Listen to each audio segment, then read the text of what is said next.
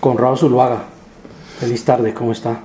Bien, muchas gracias. Lo voy a tutear porque usted se lo permite y se lo merece. Gracias. Está concedido. Bueno, estoy aquí con el profesor Conrado Zuluaga Osorio. Eh, debo decir que me une a él una amistad de muchísimos años cuando fue mi profesor en la Universidad de los Andes y me torturaba en las horas de la mañana cuando le gusta dictar clase, profesor. ¿Recuerda esas épocas? Sí, son del siglo pasado, pero las recuerdo. Decían que yo tenía horario de ordeñador, porque mis clases eran a las 7 de la mañana. Me gustaba recibir a los estudiantes frescos, rozagantes, con el pelo mojado, sin que los hubiera contaminado ni la mecánica de fluidos, ni los metales resistentes, ni nada de esas cosas. Sí, claro, ni de temas de bacteriología. Ah, Bueno, Conrado, tu historia con la literatura. mm, ¿Cuándo empieza? De chico. ¿Por qué leer para ti? porque es una posibilidad de ser feliz. Es una de las más ciertas, más certeras posibilidades de ser feliz. Y sin necesitar a otros. Nada, no necesitas a nadie. Jules Renard dijo eso en alguna ocasión, el autor de Pelo de Zanahoria. Dijo, cuando yo veo todos los libros que me faltan por leer, tengo la certeza de que volveré a ser feliz. Bueno, y por ejemplo, por ejemplo, en mi caso, yo todos los libros que me faltarán por leer y que justificaría la reencarnación. Claro, son muchos. Sí, muchos. bastantes. Extraordinarios. Sobre, sobre todo cuando uno llega, por ejemplo, a mi edad, que acabo de cumplir los 72, uno empieza a releer. Entonces hay muchos que se quedan sin leer. ¿No? La historia empezó, lo- que yo tengo más atrás, más atrás, lo más atrás que yo recuerdo de mi experiencia es Debió haber sido, no sé, primera comunión o alguna cosa de ese tipo. Me regalaron una edición ilustrada en formato enorme, para mí era enorme, era grande, del Cid Campeador. Ese es un recuerdo. El otro ya ¿Y es por qué te impresionaba esa, esa edición? por las Por ilustraciones. las ilustraciones. Y luego me leí pues la historia de ese caballero y después descubrí que había sido mercenario en sus comienzos y que en el fondo fue mercenario toda la vida, pero es un gran héroe. Eh, y es una historia muy bonita, la del Cid. El otro recuerdo, sí, bien atrás, es un poco más adelante del Cid. Es que en quinto de primaria yo fui uno de los mejores alumnos del colegio. Primera y única vez en mi vida en que he sido galardonado entre los mejores. Los curas del colegio, yo estudié en un colegio de monjas benedictinos españoles, en Medellín. Los curas del colegio que ya habían descubierto que yo leía, me regalaron como premio por haberme destacado. Ah, ¿Cuál es este- la edad? ¿Cuál es en este momento tu edad? ¿Cuál es? Quinto de primaria. Usted de primaria, tendré 10 años. 10 años, ok. ¿cierto? Ujú. 10, 11 años. Me regalaron Ivanhoe de Walter Scott. Ajá, muy bien. Aventuras. Sí, eso me marcó. Bueno, pero seguías con las aventuras del Cid Campeador. Siempre la aventura. Siempre la aventura. Son los mejores libros. Sí, y quizá, quizá para luchar contra la monotonía y la insipidez de nuestra vida. Hace tres meses me leí un libro de Emilio Salgari y me encantó. Y hace un ¿Cuál, mes cuál de Salgari? una cosa que se llama En las montañas del Atlas. En las montañas del Atlas. Sí. Y hace un mes me encontré en Panamá dos tomos de Rafael Sabatini.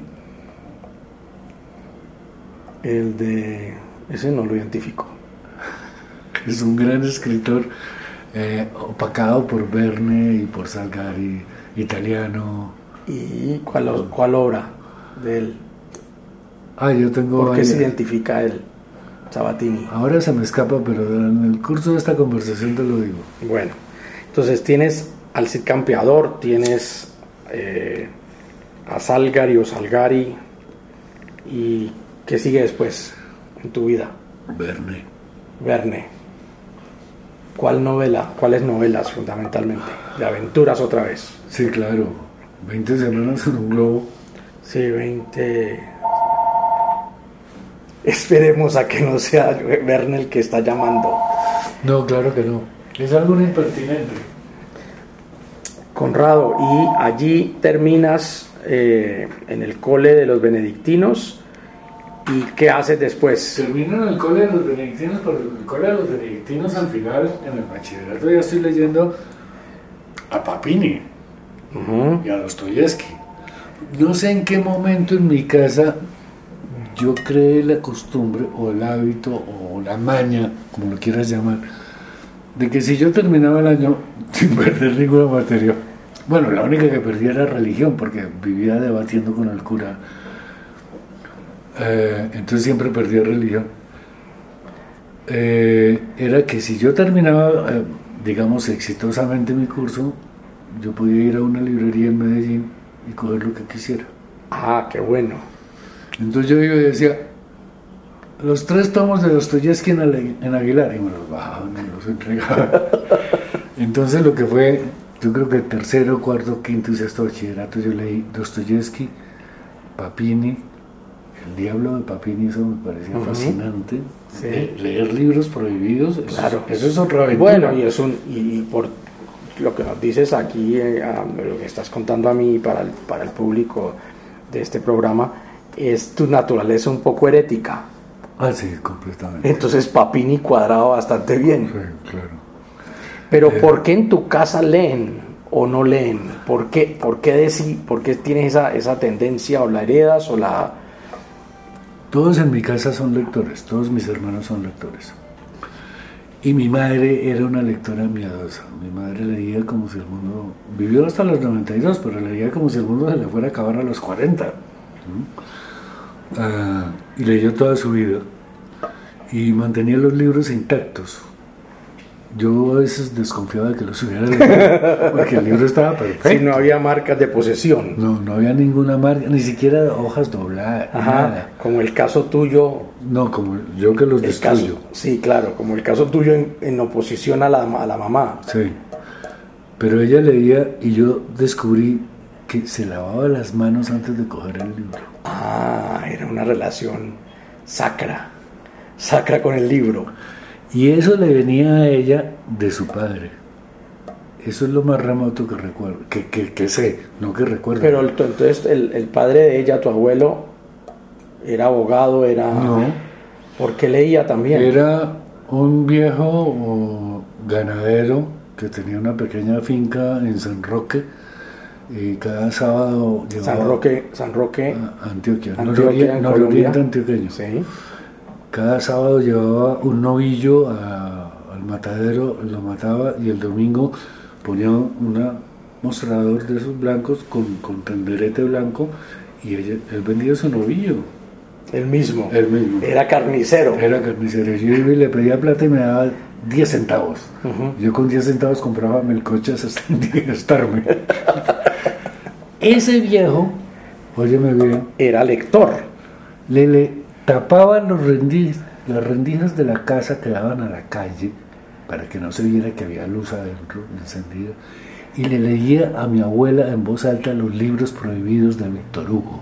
Ah, no, pues tiene una tradición muy larga. Es decir, que estás heredando esa. Sí, esa, eh, tradición como de herejía en literatura y en cultura. Sí. Sa- terminas allí en el colegio con los benedictinos, ahora sí, Mm. y decides ir a estudiar. ¿Qué? Sí. En principio, ¿qué? ¿Alguna ingeniería o derecho? No, ¿Qué? quería estudiar bioquímica ¿Por qué? porque me apasiona, todavía me apasiona, pero pues no hago nada por eso, eh, el origen de la vida, el ADN. Sí. Entonces, pero para estudiar bioquímica tú tienes que ser primero biólogo. Bueno, y saber que el signo de más y de menos es un signo. Y entré a la Universidad de los Andes a estudiar biología. La Universidad de los Andes en Bogotá. Me en vine Colombia. para Bogotá Porque a varios nos dio de esa generación que salió del colegio mío y de los otros colegios y de varios colegios de Medellín de que había que estudiar en Bogotá. Esto es mi, bueno, ahí nos están llamando los padres benedictinos. Esto, esto es de, dime una cosa, esto es más o menos en 1960, al inicio de los 60. No, 65, 66, una cosa así. Y entras a la Universidad de los Andes. Creo que entro a los Andes en el 67. Me gradué en el 66 y entro a los Andes en el 67. Ah, bueno, ok. Y empiezas biología. biología. Claro, pero biología. ¿Cuántos semestres? Hice dos años. A dos años, bueno. Pero a los dos años me dijeron, se tiene que retirar. Y ¿por qué? Me dijeron, porque usted saca uno con cinco en matemáticas y uno con cinco en química. Nunca va a llegar a ser bioquímico. Y sobre 10. Sobre 10. ¿Fuera sobre 5? No, lo van a votar. La universidad lo va a votar porque no, no llega el récord mínimo. sí. Y, pero mis notas son 5 en anatomía comparada y fisiología, eso no importa. si usted no sabe química y matemáticas. Si usted no sabe sumar. Si usted no sabe, si a usted sumar le da 1 más 1 le da 3, sí. no puede ser bioquímico. Entonces dije, ¿y entonces qué hago? Me dijeron, en la misma facultad de biología me dijeron, muy fácil, pásese a otra carrera. Ah, transferencia. Ya. Entonces bajaba caminando por la, el sendero, ese camino de pinos que tenía la Universidad de los Andes y dije, carajo, filosofía y letras, no soy de pendejo. Entonces fui al edificio Franco, que tú conoces. Sí. Y yo quiero estudiar filosofía y letras. ¿De dónde vienes? De biología. Y me dijeron, listo, no hay ningún problema. dije, voy a ir a hacer la carta. Y me dijeron, no, no, no, se la hacemos aquí. Sí, no se nos vaya a ir. Antes de que se escape. Antes de que se arrepienta. y me pasé a filosofía y letras. Y creo que llamé a mi mamá a Medellín y le dije, mamá, voy a cambiar de estudios. Me dijo, vas a estudiar arte. Casi. Porque yo pintaba. Ah, ok. Y le dije, no, voy a estudiar filosofía y letras. Y me dijo, estudia lo que quieras. Qué lindo. Y me pasé a filosofía. Sí, esa idea que olvidamos muchas veces. Hay una definición eh, de lo que es amar al otro según Aristóteles. No sé, creo que está en la retórica. Arist bueno, son, son, hay tres condiciones, dice Aristóteles. La primera, uno necesita ser Aristóteles para decirla, y es querer el bien del otro. Eso lo sé yo, no necesitamos ser Aristóteles. Los segundos dos criterios de lo que es amar, que estaba ejerciendo tu mamá, es permitirle al otro que sea causa determinante de su propio bien. Que él defina qué le causa felicidad. Que sea él, sí. Y permitírselo. Digamos, es una posición un poco como de, digamos, de pasividad permisiva. Y el otro es ya también Aristóteles, es colaborar en la medida de mis posibilidades con el otro para que él o ella alcance el bien del cual es causa determinante. Es decir, que si tú piensas que es piano, yo simplemente te autorizo, pero no tienes, no tienes piano, yo te lo compro. Yo te lo doy. Yo te lo doy, que es lo que está haciendo la mamá. Bueno, y entonces, ¿a quiénes encuentras, qué personajes encuentras en la Universidad de los Andes de importancia cultural para Colombia? Muchos, muchos. Algunos ya no me tocaron a mí porque ya estaba yo entrando en un momento en que la facultad estaba cambiando un poco. Pero por ahí pasó Casas Manrique, por ahí pasó José de Recasens. Eh, a mí me tocó Abelardo Ferrero de Navides, Ramón de Subiría, Eduardo Camacho, Messi Latión, el profesor de latín y griego, que nos martirizó durante toda la carrera. eh, y tenía de compañeros a María Elvira Samper, la periodista actual. Eh, tenía de compañero a Ricardo Camacho, el dramaturgo, el hermano de Eduardo. Eh, y, y, tenía así mucha gente que yo aprendí mucho. Y compañeros que después serían tus colegas también. Sí, Claro. ¿Cómo cuáles? Felipe Escobar en la edición, por ejemplo. Eh, Gustavo Mejía, el profesor.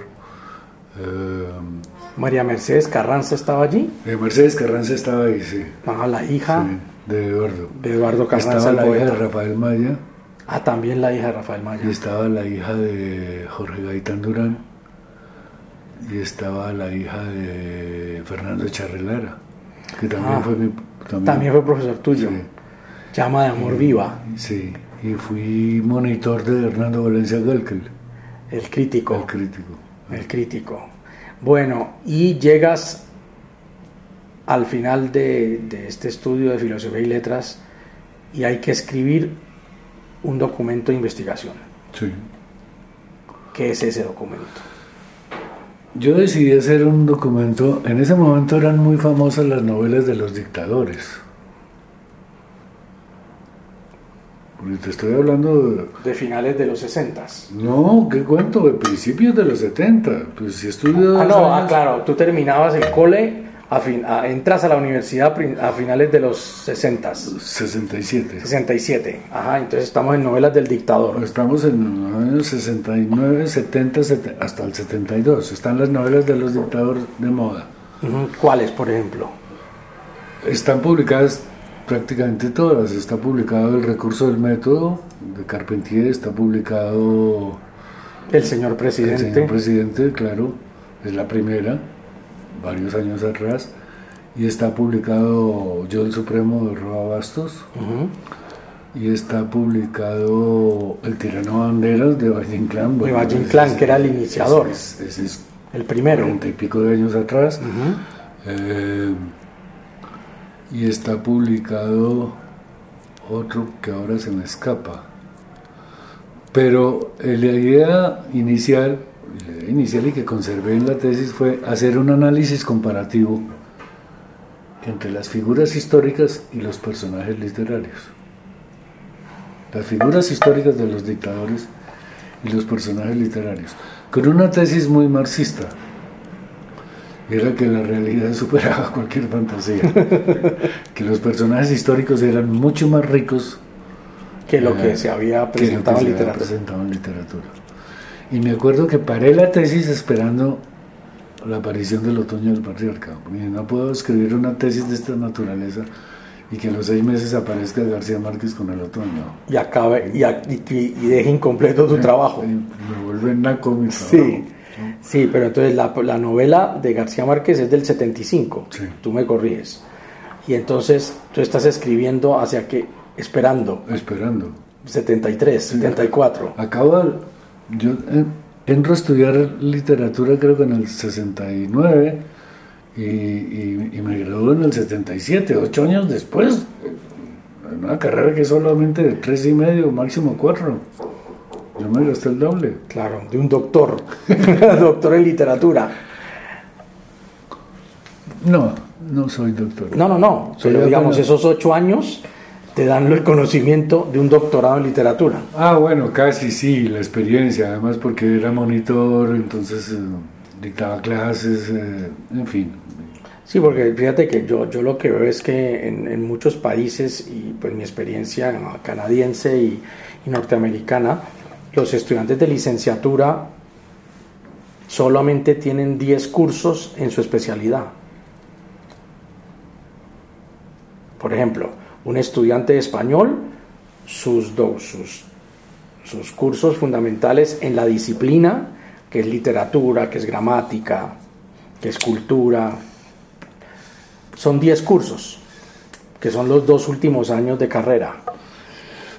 Mientras que nosotros en las licenciaturas nuestras, nosotros tenemos un número enorme, muchísimo más grande de, de cursos. Sí, sí, yo hice, solamente en literatura española yo hice seis cursos. Dos españolas, dos latinoamericanas, dos colombianas, ahí ya van seis. Claro, más los cursos que tenías de filosofía. No, y más otros cursos de literatura y teoría literaria, literaria. y crítica literaria. Claro, cosas y así. latín, Latín y griego, y latín y griego. y alemán. Ah, y alemán. Ok. Teníamos que escoger entre alemán o francés. Todos los estudiantes de, de- de la facultad. Y yo escogí alemán. Obviamente no sé alemán, como tampoco sé ni latín ni griego. Soy desgraciadamente monolingüe. Y eso, Y eso, sí, Y a- eso. a duras penas. a duras penas somos monolingües. ¿Cómo, ¿Cómo es recibida, al menos por esos primer grupo de lectores que van a evaluar tu obra, y cómo, cuál es el título de esa investigación que haces con los dictadores? Eso se llama novelas del dictador, dictadores de novela. Eh, por el jurado fue bien recibida y yo me defendí patas arriba, como gato patas arriba y me dieron suma cum laude. Eh, y Carlos Valencia, que estaba iniciando su editorial, me llamó y me dijo, yo quiero publicar eso. De modo que a los seis meses de yo haberme graduado tenía un libro publicado por una editorial fuera de la universidad. Pero el libro causó mucha novedad, más que el libro. Inmediatamente yo me gradué en la universidad, me dicen queremos nombrarlo profesor. Y yo, bueno, estupendo. y me nombran profesor en, la, en el Departamento de Humanidades. Y, ¿Y qué vas a dictar? Dije, novelas del dictador. No, ¿Cómo así? Pero si esto es cultura griega, cultura romana, cultura francesa, pues ¿cómo así que novelas del dictador? Y no, yo voy a dictar novelas del dictador. Y el curso fue célebre, porque era, pues, hablar una manada de locos espantosos. Claro. Y fíjate que eh, esas eh, investigaciones siguieron así como de la perspectiva literaria, recuerdo Bestiario Tropical de, De Alfredo Iriarte. de Agriarte. Sí, bueno, y los dictadores continuarían. Sí, no se han acabado todavía. En literatura y en el poder. Y en el poder. Sí. Allí, ¿qué más dictas? ¿Qué más te interesa? Por esa misma época en que yo estoy trabajando en la tesis, eh, leo a García Márquez por segunda vez. Digo por segunda vez porque la primera vez yo creo que yo no me di cuenta que tenía entre las manos. Leí inconscientemente. Sí, no sentir la calidad y la, la, la- la Sí, perspectiva. no, leí porque tocaba. En literatura colombiana pues había que leer a García Márquez, como había que leer a Salamea y no sé, y a Carrasquilla, y, ¿no? a Gregorio Gutiérrez González y a Silva y, a- Y a Alberto López. al Tuerto López y a Isaac y todas esas cosas. Pero yo ahí no me di cuenta que tenía entre las manos. Y lo volví a leer y por esa época conocí a un hombre que lamentablemente ya murió que se llamaba Alberto Duque López, que era un crítico de cine. Y Alberto me dijo, ¿tú sabes que García Márquez ejerció el periodismo? Y que ¿qué? ¿Periodismo? ¿En dónde? Me dijo, te voy a regalar unas columnas que yo tengo fotocopiadas. Y me regaló, no sé, un cuaderno empastado, eh, hojas tamaño carta, de unas 60 columnas de García Márquez. Periodísticas de la época del Heraldo en Barranquilla. ¿Qué año, ¿Qué año es este más o menos para García Márquez escribiendo en el Heraldo? Ah, no, eh, de las escrituras son... Él empieza en junio del 48 en el Universal de Cartagena. Claro, se ha tenido que ir de aquí, Sí, de claro, Bogotá, Por el, por el, go- por el, la- el la 9, asesina- por el 9 de abril, el por 9 de abril del asesinato de 48. Gaitán. Cierran la universidad, arde la pensión donde él vivía, como dice él en sus memorias, me tenía que ir porque en este mundo no había mañana. Y se va para Barranquilla, y en Barranquilla coge un bus y se va para Cartagena a andar las calles, como si fuera un agrimensor, Sí. a medir calles. Y un día se encuentra con Manuel Zapata Oliveira y y Zapata lo lleva al Universal, que era un periódico recién fundado por el hermano del Tuerto López. Ah, por el hermano del poeta. Y empieza a escribir ahí. Eso es junio del 48. Y ahí está 48 y 49. Publica muy poco. Pero en enero del 50 está en el Heraldo de Barranquilla. ¿Y dónde va a encontrar uno de sus grandes maestros? Ahí. El, El señor del lápiz rojo. Al señor del lápiz rojo es Manuel Clemente Manuel Clemente Manuel Zavala. Era el editor y corrector de estilo en el Universal. en el Universal de Cartagena. De Cartagena. Ese es el que le dice tuerce el cuello al cisne. Sí, quítele, quítele la, la basura de, de, flores, de florituras en últimas eh, modernistas. Sí, claro. Es una referencia a Darío. Sí. A Rubén Darío. Y, y, yo descubrí eso y me enloqueció también. Me enloqueció la, la agilidad del tipo, eh, el sentido del humor, la maestría para coger un lugar común y volverlo literatura. Desnaturalizarlo. Sí. Eh, sus referencias así oblicuas a la situación política del país, pero sobre todo su afán por secularizar el periodismo, por quitarle esa cosa cartonada que tenía el periodismo colombiano. Seria, seria y aburrida. Adusta, más que seria, es adusta. Y, y ceremoniosa, ¿no? Y en los Andes había un programa, ah, en la Facultad de Filosofía y Letras había un programa de investigación, entonces yo aplico ese programa para irme para Barranquilla y Cartagena a buscar las columnas de García Márquez. Y la primera vez que llegué, yo de ingenuo ah, y de tonto, me voy con las manos vacías, un cuaderno, ah, y llego a Barranquilla y en Barranquilla no me dejan entrar al archivo. Entonces vuelvo a Bogotá y le cuento a Ramón de Subiría. Entonces Ramón de Subiría me escribió una carta para el director. para presentarte ante las autoridades. el director del, del Heraldo. Del Heraldo, ajá. Y Porque no había hemeroteca.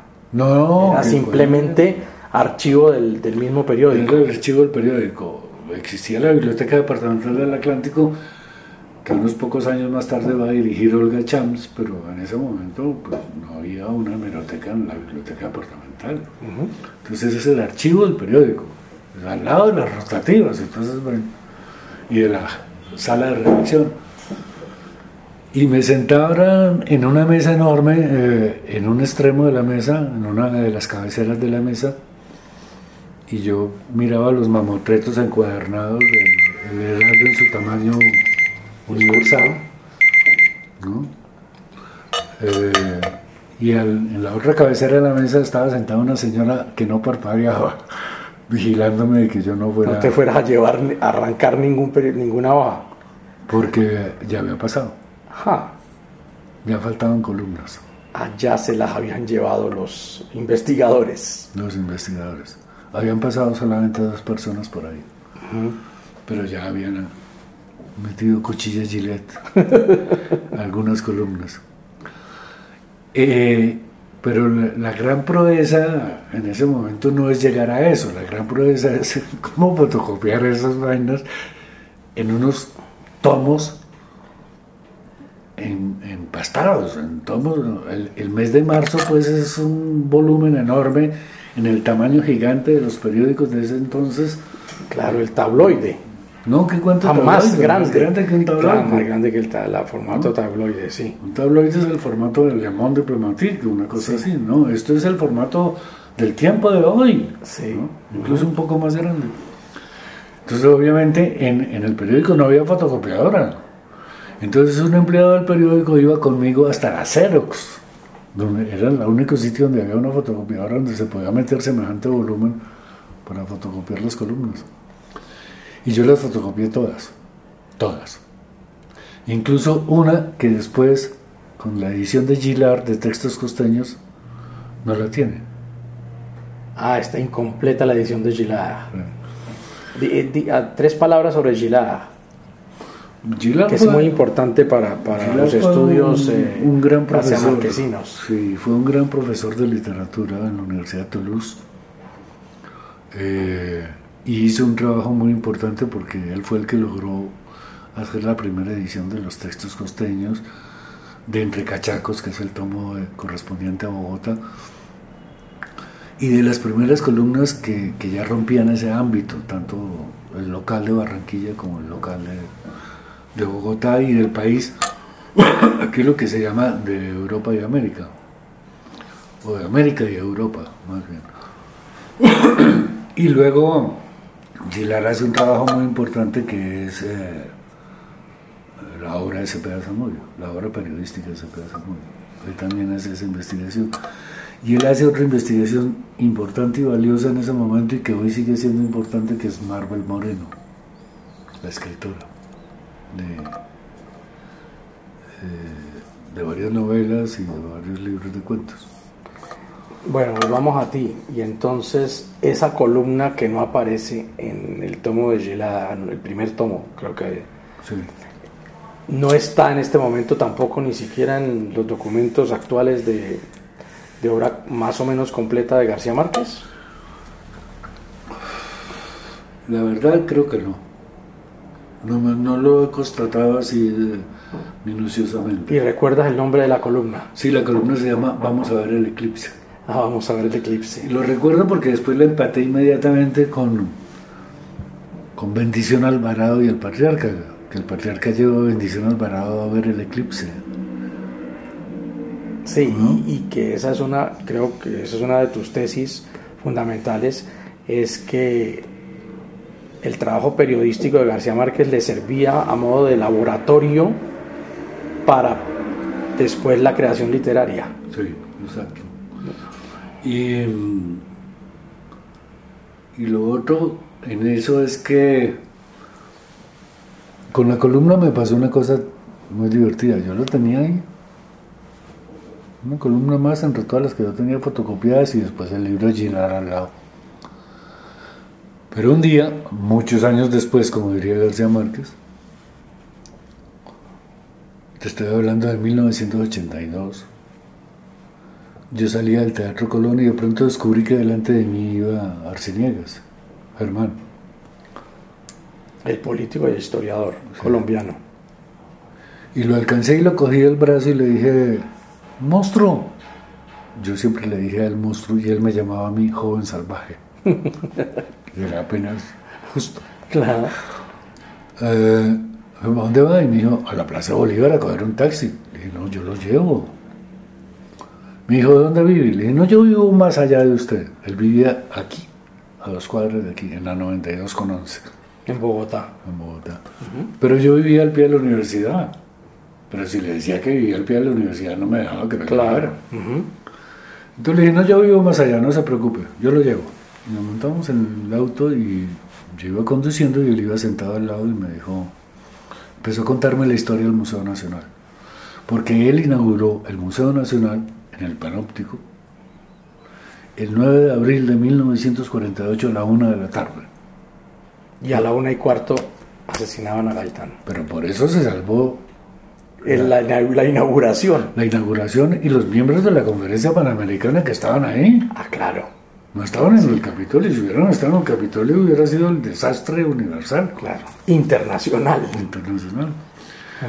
Entonces, mm, íbamos hablando ahí de- del museo y la cosa. ¿no? Y de pronto, como a la altura de la Javeriana, como por la 40, 45, me dijo, estamos en agosto de 1982, julio-agosto. Y me dice, ¿y qué hacemos para mi revista Correo de los Andes? Porque él donde llegaba fundaba una revista si le dan el premio Nobel a García Márquez. Yo casi freno en seco. Premio Nobel a García Márquez. Ay, no se lo van a dar. ¿Qué se lo van a dar? Además, qué pereza. Qué pereza. ¿cómo así? ¿Usted se imagina el fervor nacionalista y la egolatría de García Márquez? Esas dos cosas acaban con el país. Ojalá no se lo vean. Y seguimos hablando de otras cosas. Y cuando llegamos a la casa me dijo, no me ha contestado mi pregunta. Y ¿cuál pregunta? ¿Qué, ¿Qué hacemos hacemos? para la revista de los Andes, de Correo de los Andes, si le dan el premio Nobel a García Márquez? Le dije, yo tengo una columna que no está en ninguna parte. Yo se la doy. Y usted le escribió una presentación. Vamos a ver el eclipse. Y queda como un príncipe. Y se bajó, no muy contento con, con mi, con mi Sugerencia. con mi sugerencia, Ajá. pero se bajó. y se entró a la casa. Yo desde ese día empecé a oír radio a las 6 de la mañana, a ver en qué momento me iban a soltar la bomba. Y llegó octubre, segundo jueves de octubre, como acostumbra la Academia Sueca, y le dan el premio a García Márquez. Yo me estaba afectando cuando de pronto dice, Juan González dice, atención Colombia. Carajo, se lo dije. Qué desastre tan horrible. Bueno, mira, vamos a, a, terminar aquí por ahora en esta primera eh, entrevista, parte, la primera parte de esta entrevista con el profesor Conrado Zuluaga Osorio y espero que los oyentes nos acompañen en la próxima reunión. ¿Te parece bien? De acuerdo. Bueno, de acuerdo. muchas gracias y esta es una emisión eh, de la Universidad de Colorado Denver en Denver, donde está además un proyecto que Conrado y yo fundamos y es el proyecto García Márquez, del cual hablaremos en una oportunidad futura. Muchas gracias. Gracias a ti.